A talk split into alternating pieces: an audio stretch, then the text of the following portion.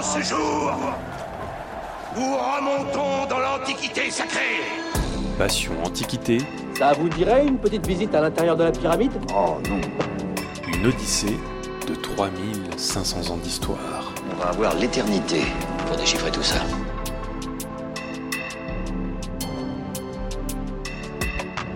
Quand on pense à l'Antiquité, on pense en général à Jules César, les pyramides d'Égypte ou peut-être les philosophes grecs.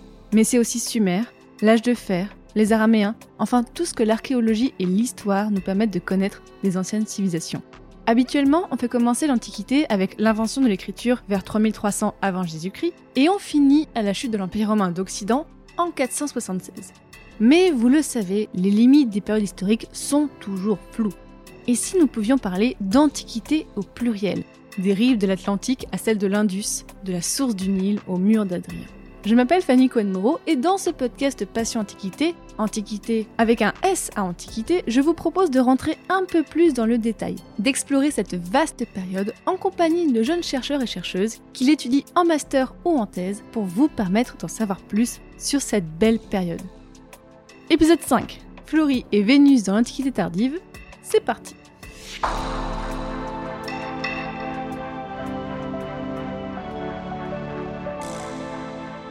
Aujourd'hui, j'ai le plaisir de recevoir Florie de Bouchot. Bonjour Florie. Bonjour Fanny. Alors Florie, tu es une jeune docteure en histoire de l'art médiéval. Cette année, tu es à terre à l'Université Paris-Nanterre et tu es guide conférencière. Et lorsque tu m'avais contacté, tu venais à peine soutenir ta thèse et tu me proposais le sujet pour Passion médiéviste, hein, mon autre podcast. Mais effectivement, après réflexion, c'est un sujet, moi je trouve, qui convenait un peu mieux pour Passion Antiquité. Donc oui, on a une médiéviste dans Passion Antiquité. Parce que tu as fait ta thèse sur Vénus dans l'Antiquité tardive, à travers les textes et les images. Donc c'était à l'Université Paris-Nanterre, sous direction de Jean-Pierre Caillé et de Rousse Webb. Alors déjà, Florie, première question un petit peu générale. Pourquoi est-ce que tu as voulu travailler sur ce sujet? Alors, au départ, ce qui m'a motivé, c'est de me rendre compte que euh, dans l'Antiquité tardive, souvent on parle des premières images chrétiennes ou des choses comme ça, mais assez vite, quand on euh, étudie un peu la période, on se rend compte qu'il reste beaucoup, beaucoup de représentations mythologiques, jusqu'à une période assez tardive.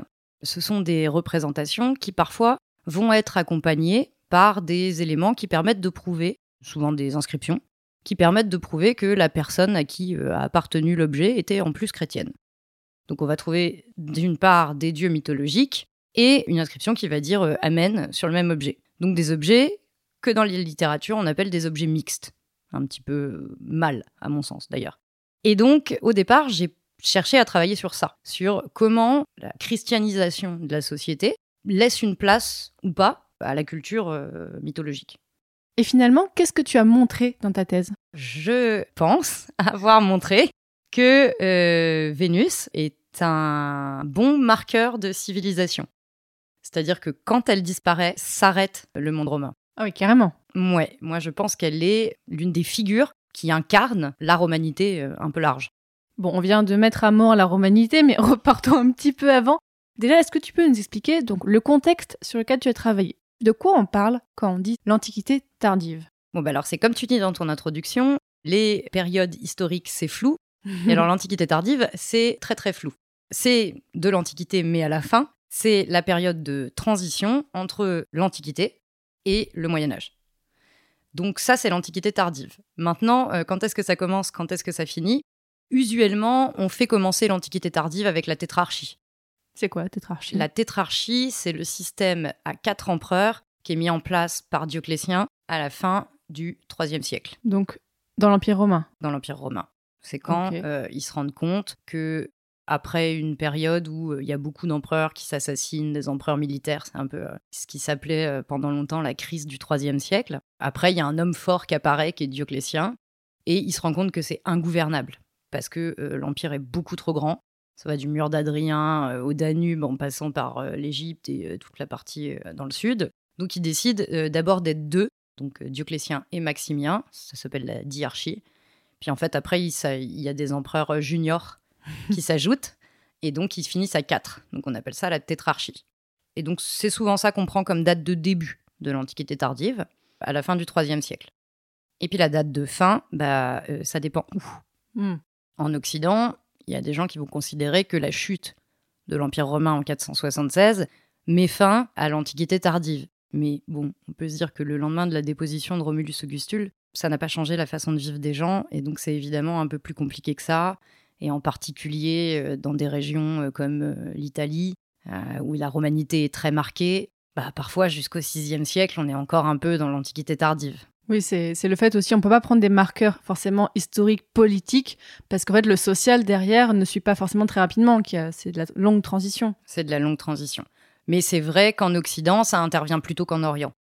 Puisqu'en Orient, pour le coup, le système de l'Empire romain, il reste en place. Il reste jusqu'en 1453 et la chute de Constantinople. Avec l'Empire byzantin. Avec l'Empire byzantin. Mais eux, les Byzantins, ils ne se sont jamais appelés Byzantins. Ils s'appellent Romains d'Orient jusqu'au bout. Mais oui. Donc, euh, ils sont romains. Donc toi, tu as travaillé sur quelle période précisément? Donc là, c'est cette période-là, du 3e, 4e, 5e, 6e ou euh, même un peu avant? Alors moi, j'ai commencé au 4e même. J'ai pas commencé au 3e parce que euh, j'attends que le christianisme devienne une force dans l'Empire.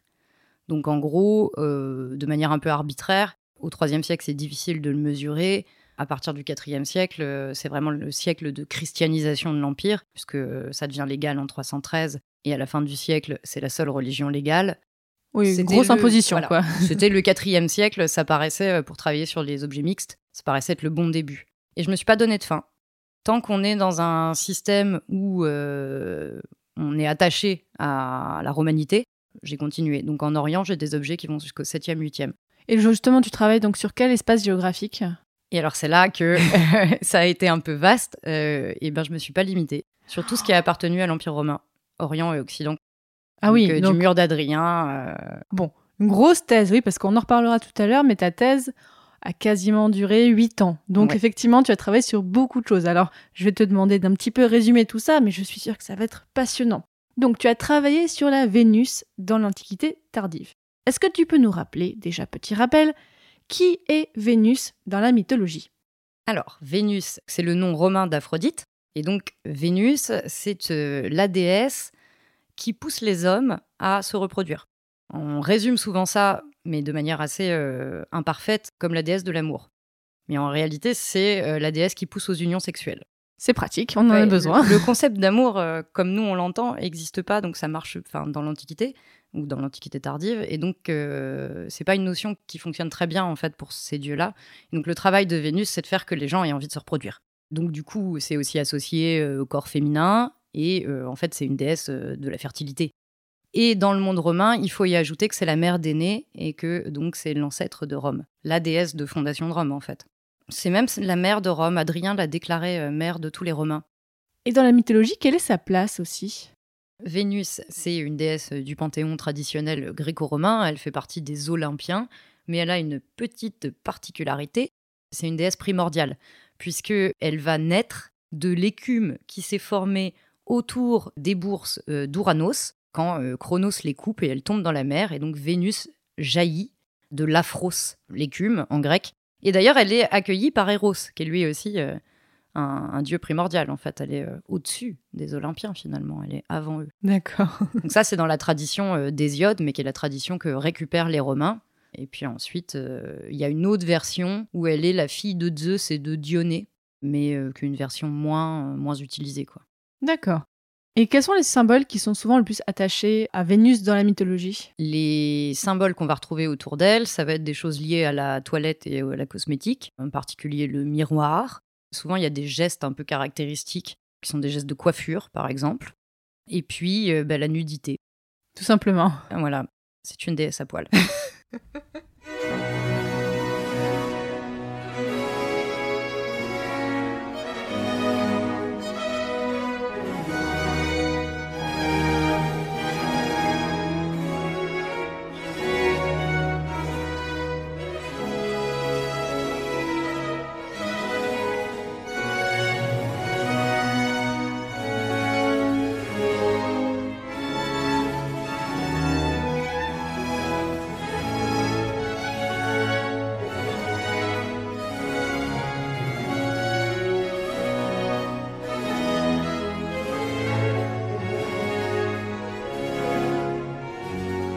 Et Florie, pourquoi est-ce que tu as voulu étudier Vénus à la fois dans les textes et dans l'image? Parce que donc tu as fait une thèse d'histoire de l'art, mais tu continues d'étudier les textes quand même?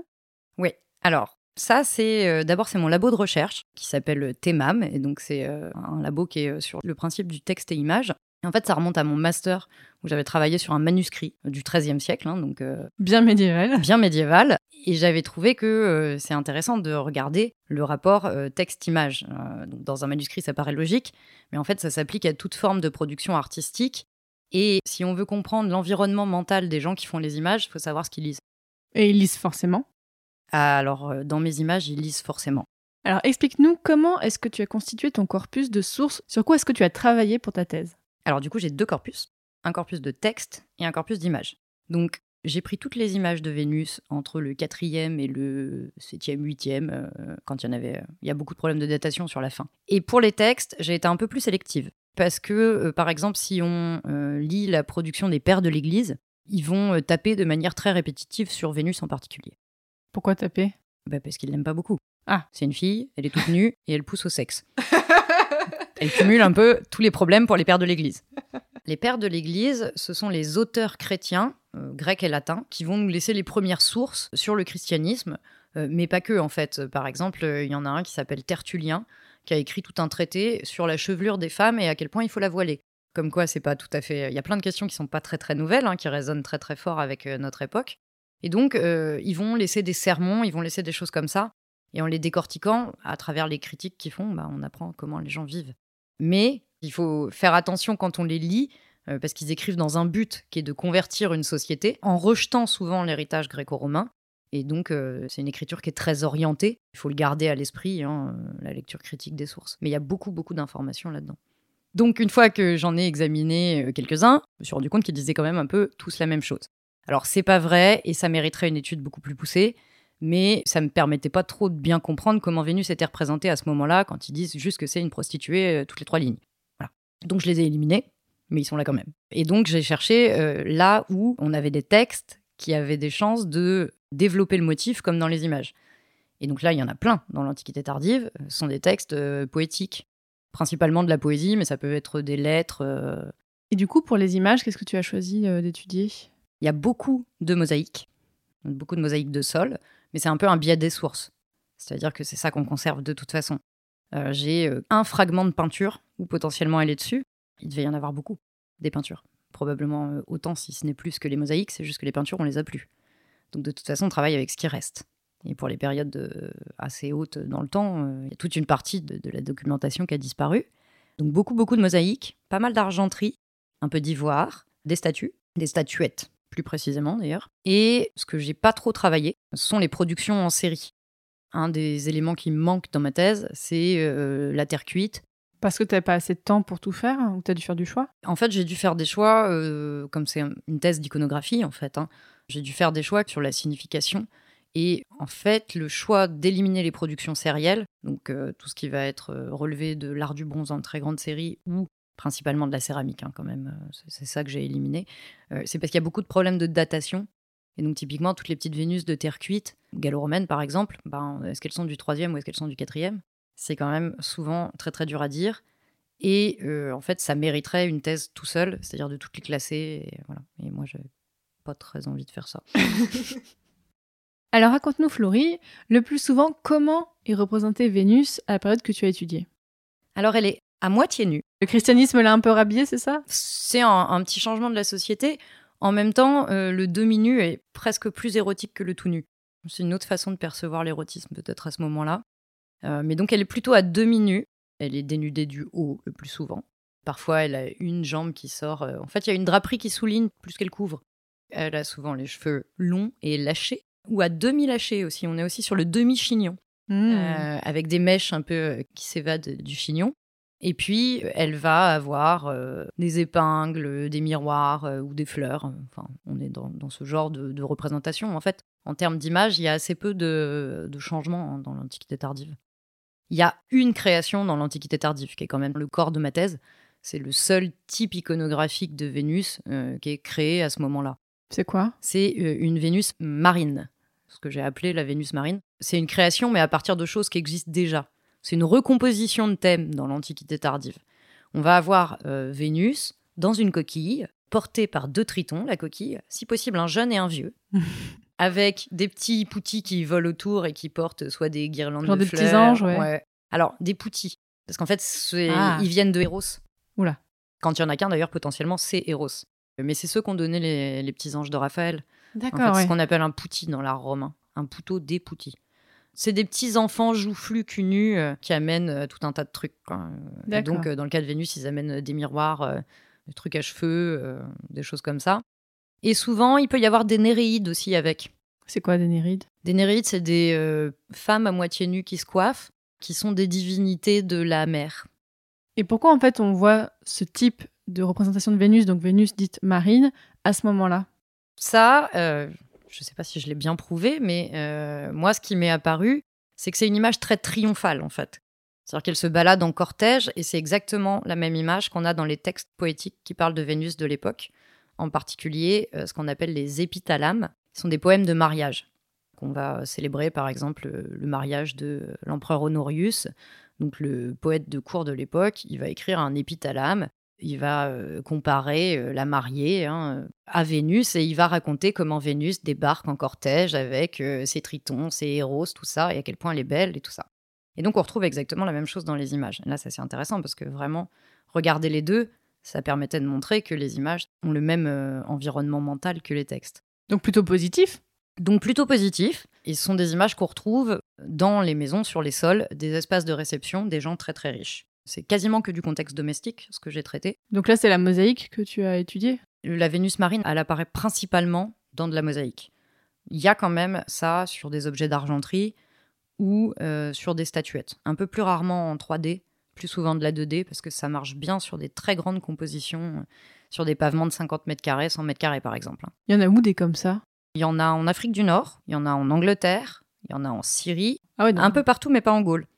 Pourquoi pas en Gaule Je sais a- pas, la seule Vénus marine euh, gauloise, enfin euh, des provinces gauloises, c'est une statuette.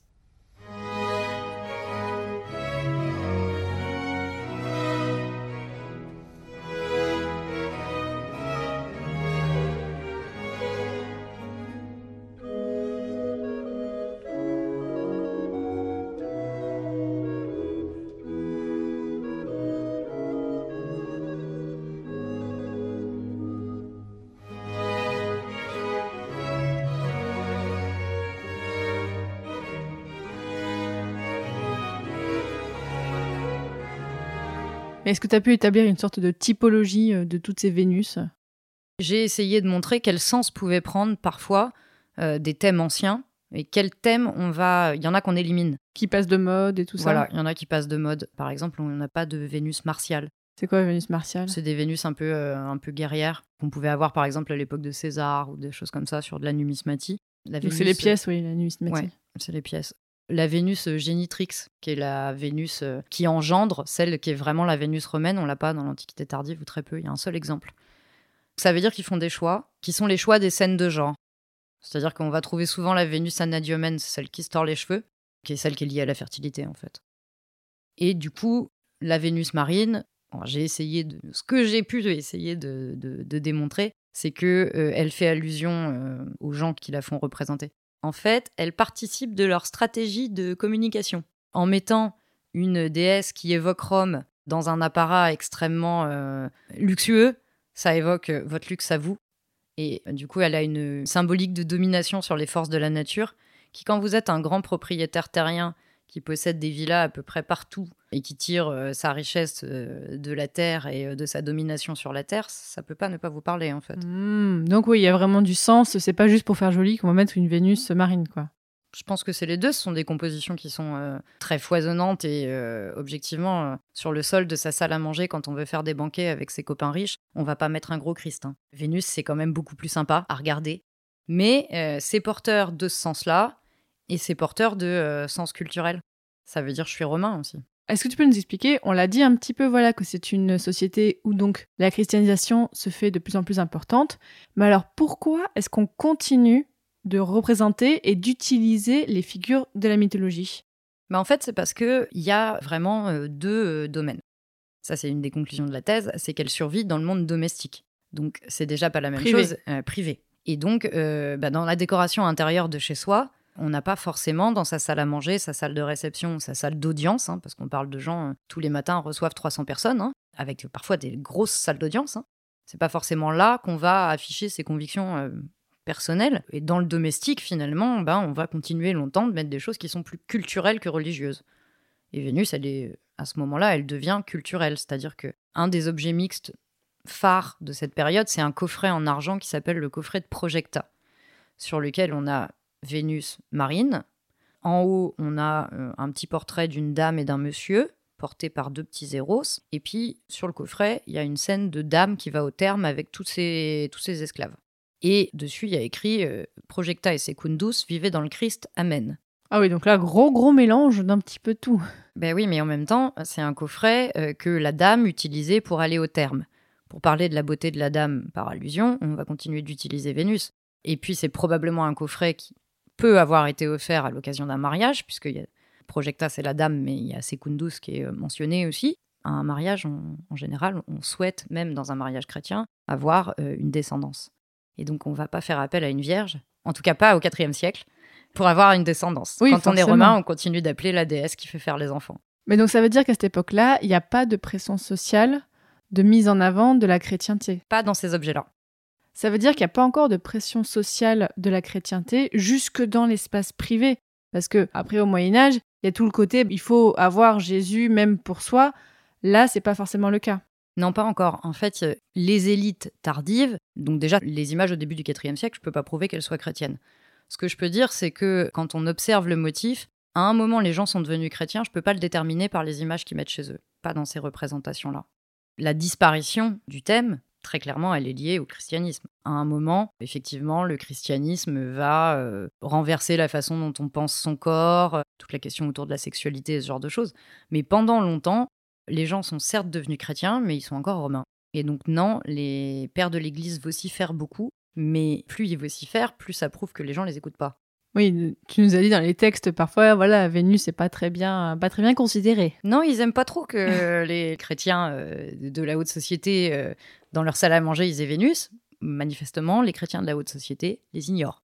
Oui, donc ça veut dire que là, on représente Vénus pour le côté artistique. Est-ce qu'on la retrouve sur d'autres objets un peu plus pratiques? Alors sur des objets utilisés, euh, oui, euh, en particulier des objets de toilette et des objets de banquet, donc notamment de l'argenterie.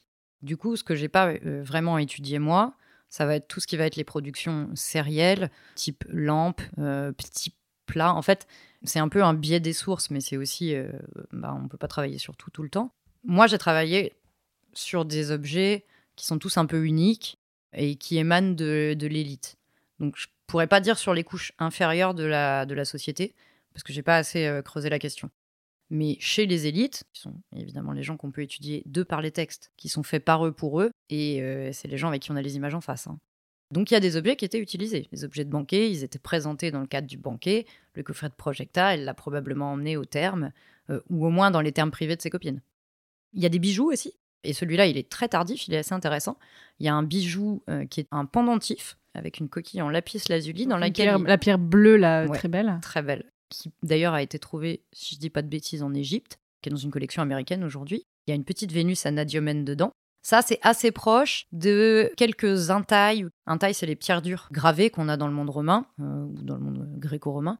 C'est assez proche de choses qui peuvent être utilisées pour de la magie amoureuse. La magie amoureuse. De la magie amoureuse. Mais qu'est-ce que c'est que ça Et ben, c'est, euh, il y a des pratiques magiques dans le monde euh, gréco-romain qui perdurent euh, malgré euh, l'arrivée du christianisme, parce qu'en fait, je pense que quand on a des problèmes de fertilité, on, par exemple, hein, parce que ça va être sur ça que Vénus va agir le plus, euh, ou la magie vraiment amoureuse. hein. Il s'agit que son amant euh, s'en aille pas, euh, ou reste avec vous, euh, ou pour faire tomber amoureux quelqu'un, enfin ce genre de choses. Euh, on va quand même continuer d'appeler Vénus. Parfois, on va quand même mettre Christ aussi. hein. On a des formulaires tardifs où il y a les deux qui sont, tout le monde est mélangé. Bon, il mange un peu à tous les râteliers dans ces cas-là.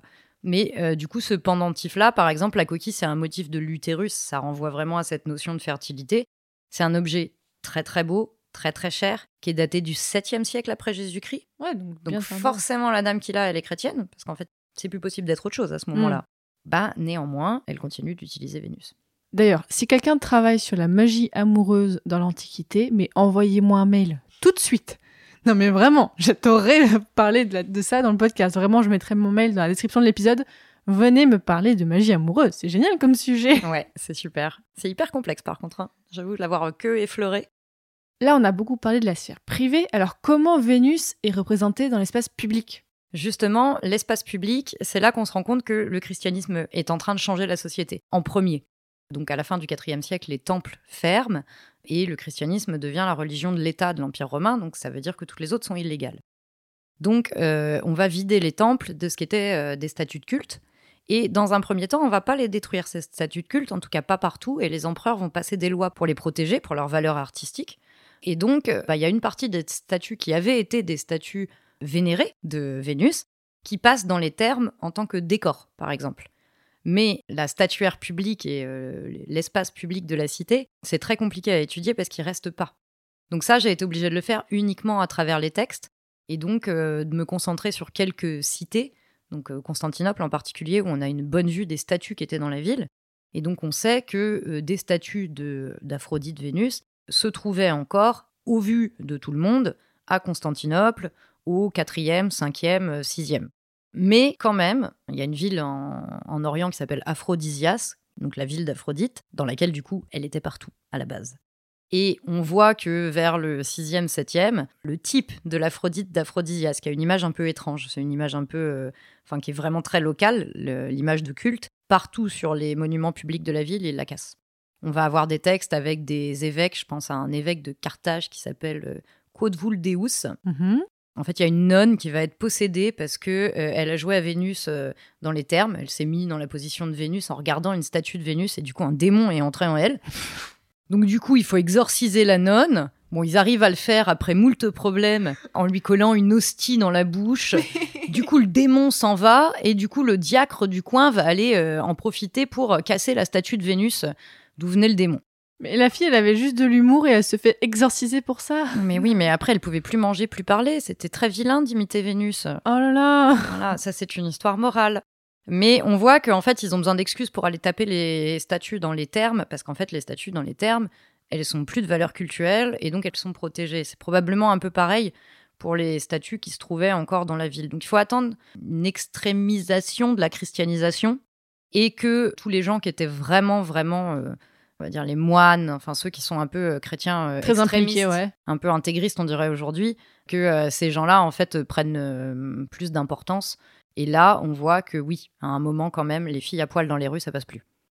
Je reviens sur un élément qui est important de ta thèse et qui est important quand on parle de l'Antiquité, c'est que il y a beaucoup beaucoup de choses sur lesquelles tu travailles qui n'existent plus, ou alors tu travailles sur des fragments. Euh, je sais que quand dans Passion médiéviste, on parle parfois de l'effet de source ou du manque de source. Là, sur l'Antiquité, c'est encore plus important, donc forcément, tu dois faire des interprétations. C'est compliqué pour toi de te rapprocher, bah, surtout par exemple quand on parle de l'espace public. Ouais, dans l'espace public, euh, vraiment, j'ai été obligée de travailler euh, la plupart du temps à partir des textes. Pour les textes qui parlent de Constantinople, c'est des textes écrits au XIIe siècle, au Xe ou au XIIe. Donc de toute façon, ils ont déjà perdu pas mal de choses par rapport à moi, la période qui m'intéresse, de me dire alors à quel point Vénus est encore visible au 5e siècle quand on se balade dans la rue. Donc oui, là, là on a un gros euh, biais des sources. Effectivement, il y a peut-être plein d'objets, euh, notamment des objets de moindre valeur euh, qui ont disparu. Et puis dans les textiles aussi, bah, les textiles, ça a quand même pas mal disparu. Mais on voit qu'il est pas mal là quand même dans ce qui reste. Donc bah, après, on travaille un peu comme ça, on essaye de... Voilà. Mais moi, je sais que du coup, le biais des sources m'a cantonné aux élites. Parce que c'est les seuls euh, qu'on peut vraiment étudier. C'est un peu, enfin, en tout cas pour euh, une figure comme ça, euh, les mosaïques, elles viennent des gens qui appartiennent à l'élite. Et les textes sont faits par ces gens-là pour ces gens-là. Donc c'était ceux où je pouvais essayer de, de faire de l'histoire sociale, quoi.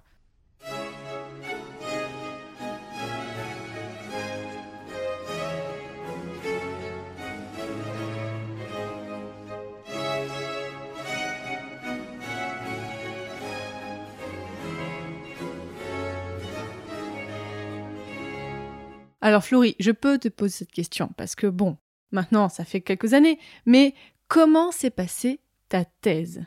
Et bah, je suis sortie du master euh, toute contente d'avoir fini mon master et j'avais envie de faire une thèse. Bah déjà, j'ai dû trouver un directeur parce que au départ, mon directeur de master euh, envisageait de partir en retraite, donc il n'avait pas trop envie de prendre des thésards. Donc j'ai rencontré une euh, professeure, Madame Roussweb, en séminaire à Nanterre, un séminaire sur le théâtre dans l'Antiquité tardive. Et moi, au départ, je viens de l'école du Louvre. Avant d'aller, avant d'être à Nanterre, j'étais à l'école du Louvre. J'étais diplômée en archéo-chrétienne, donc sur l'Antiquité tardive. Et j'étais partie en Moyen Âge pour faire de la recherche, donc euh, j'étais partie sur les manuscrits du XIIIe siècle. Et là, euh, j'ai compris que voilà, il fallait que je cherche ailleurs pour, euh, pour la thèse. Donc j'ai rencontré cette super prof de grec ancien qui travaillait sur le théâtre dans l'Antiquité tardive, en particulier sur les danseurs de pantomime. ça a matché. et donc on a décidé de partir ensemble sur les objets mixtes et tout, et avec une approche texte-image. Puis finalement, mon directeur euh, de mémoire nous a rejoint aussi, donc on a fait une co-direction. Mais du coup, je suis repartie à zéro déjà en début de thèse euh, par rapport à quelqu'un qui va ouvrir son corpus de master. Je suis repartie à zéro, j'avais pas de financement, donc j'ai travaillé tout le long. J'ai tout de suite enseigné. Euh, dès la première année, ils m'ont jeté dans le grand bain, ils m'ont envoyé faire des télés, mais pas à Paris. Et en même temps, j'ai travaillé en bibliothèque pour vivre à côté. Donc j'avais pas mal d'heures qui n'étaient pas consacrées à la thèse. Et les trois premières années, donc je me suis concentrée sur, en fait, au départ, le sujet s'appelait euh, le profane dans l'Antiquité tardive.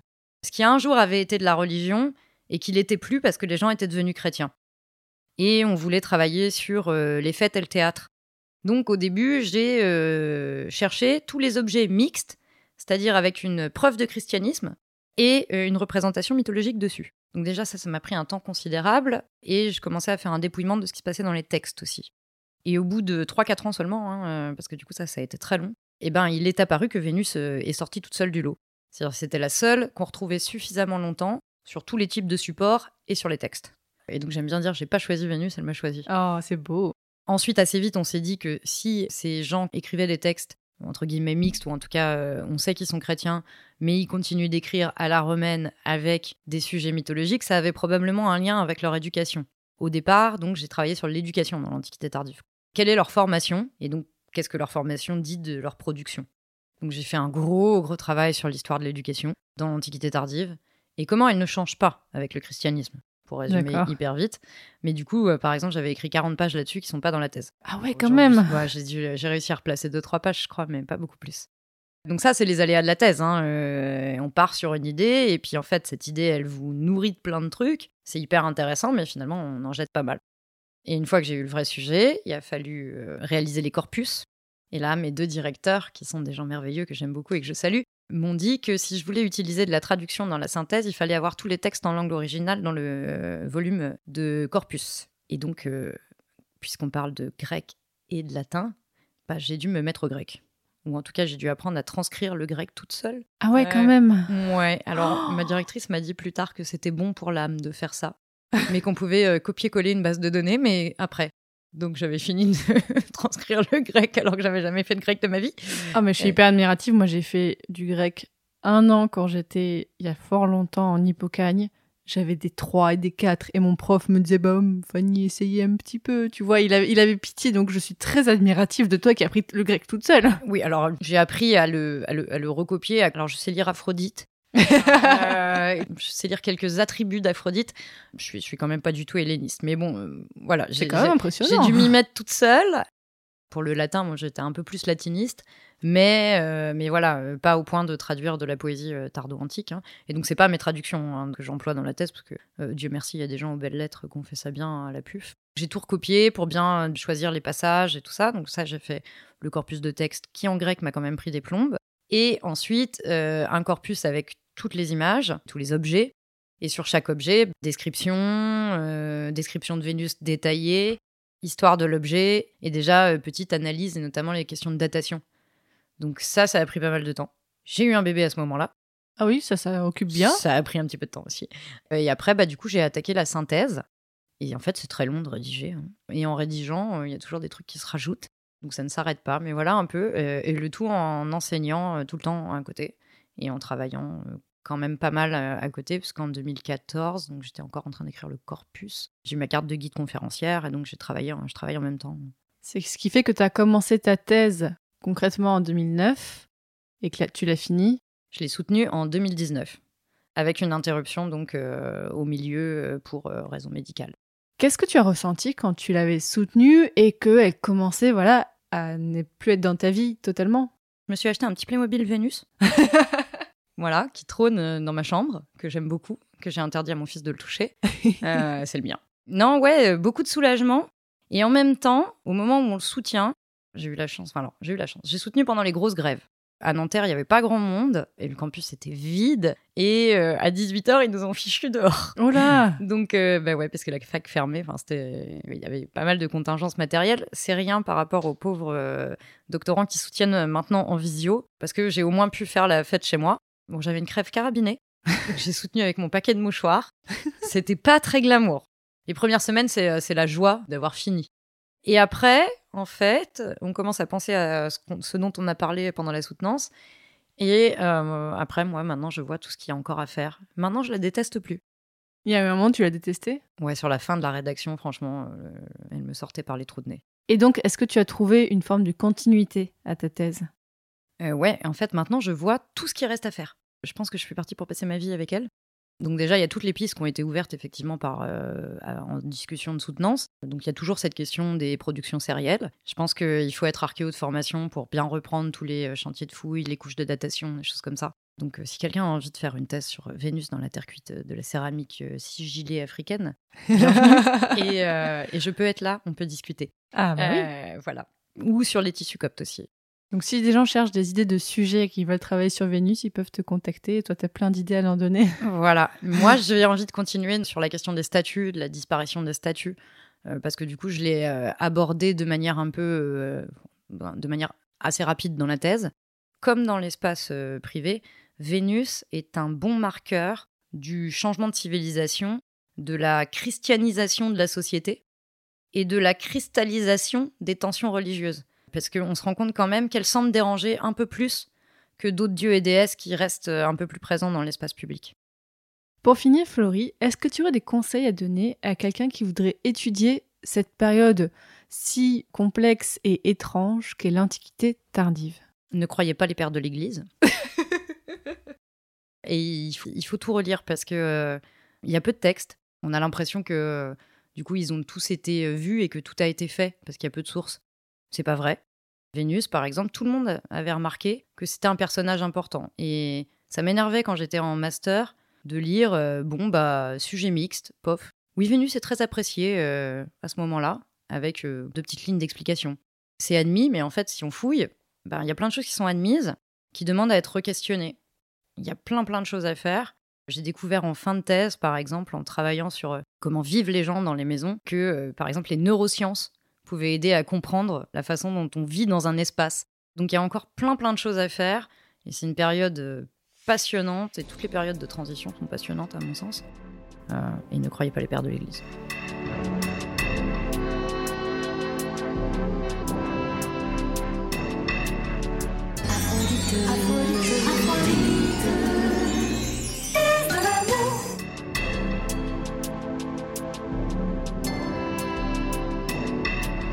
Maintenant, chers auditeurs et auditrices, vous en savez un petit peu plus sur ce que c'est l'Antiquité tardive, vous en savez un petit peu plus sur Vénus dans l'Antiquité tardive.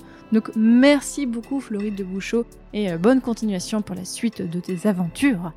Si les auditeurs veulent en savoir plus sur ce qu'on a dit, on mettra sur le site, je vous mets le lien, on vous mettra des conseils de lecture que Florie vous mettra, avec des ouvrages un petit peu généraux, mais aussi on mettra des choses un peu plus euh, précises. On mettra aussi des représentations, on mettra voilà des photos de tout ce dont on a parlé, des mosaïques, des statues et tout ça. Allez voir sur le site. Alors, c'est sur passionmédiéviste.fr et il y a une section Passion Antiquité.